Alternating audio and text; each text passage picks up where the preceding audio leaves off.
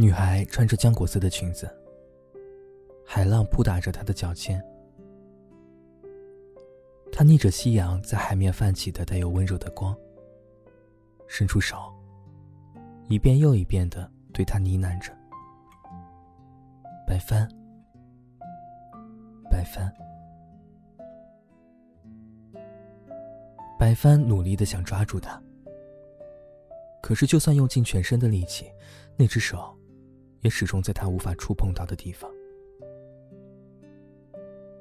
太阳落入海面，远处传来海鸟的争吵。他的影子慢慢的被夜色紧紧包裹，坠入到他看不见的夜里。白帆总会在这个时候呜咽着醒来。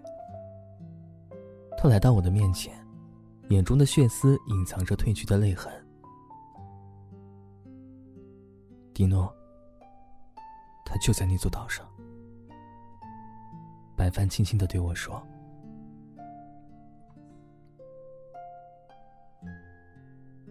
在他的梦里，他不断的从一艘小船上苏醒。”船上立着高高的帆，偶尔会有海鸟站在上面。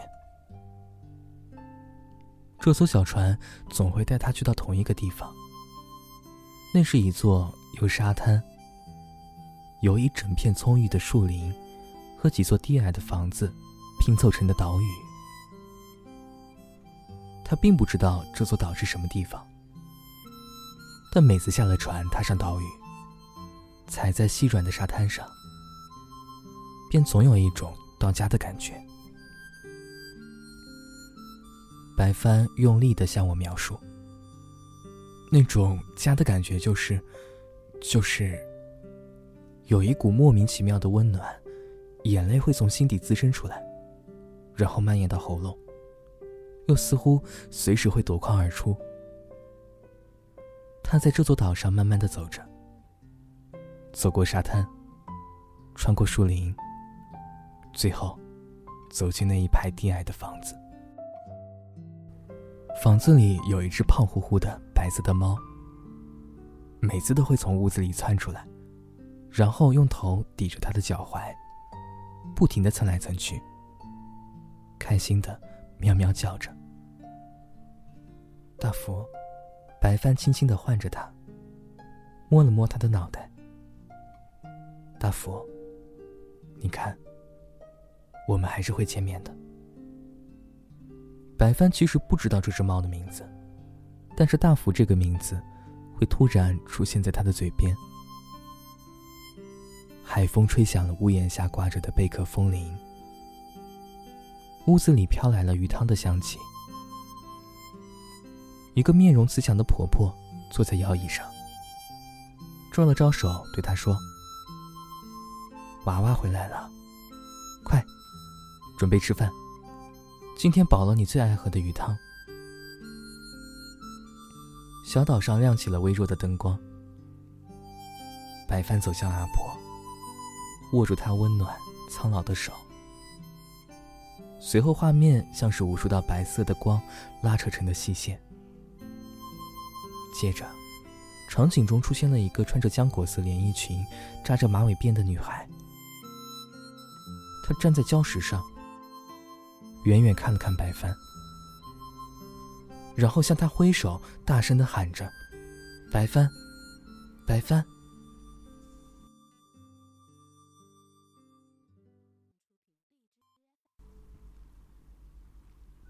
梦境到这里便戛然而止了。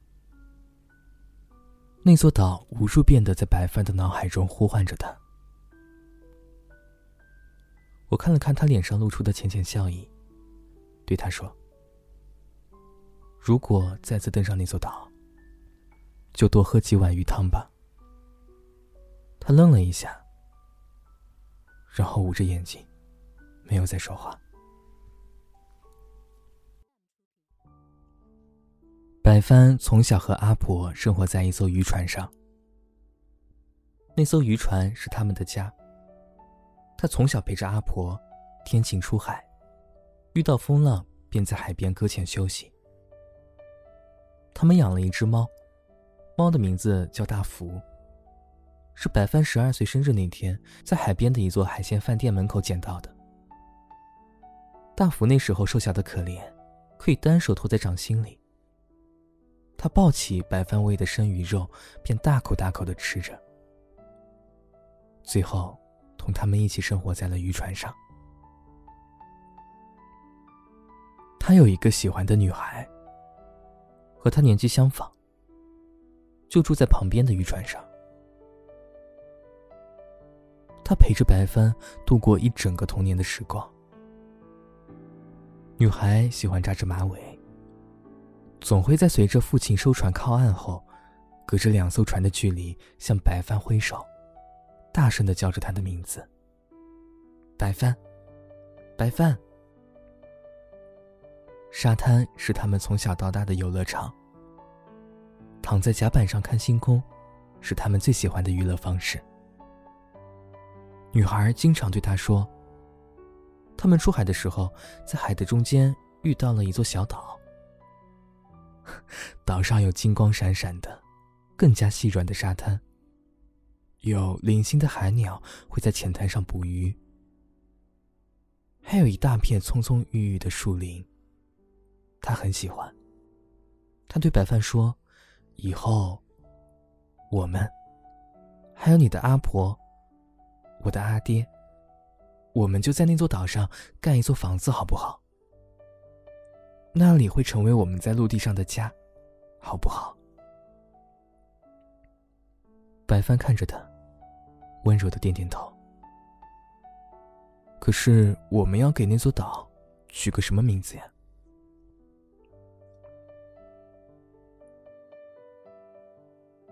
后来的记忆。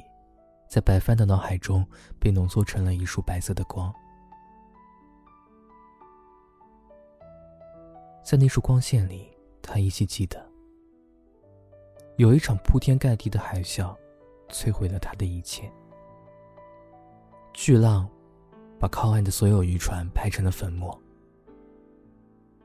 卷走了女孩，带走了阿婆，带走了大福。只有白帆一个人在那场灾难中幸存了下来。那些本该遥远的记忆，却在年复一年的时间中变成了困在夜晚的一场又一场没有开始和结束的梦境。白帆每次挣扎着从梦里惊醒，脸上又满是温柔的神情。也许在白帆的梦境里，阿婆、大福和女孩。终究还是陪伴着他，过完了这一生。下车窗就想回到他身边几年的不见，一千的道别，都说不远的今天还会相见。路平坦到曲折，遇到晴天，开向草原或荒野。书里的美好，女孩的味道，带我登上传书记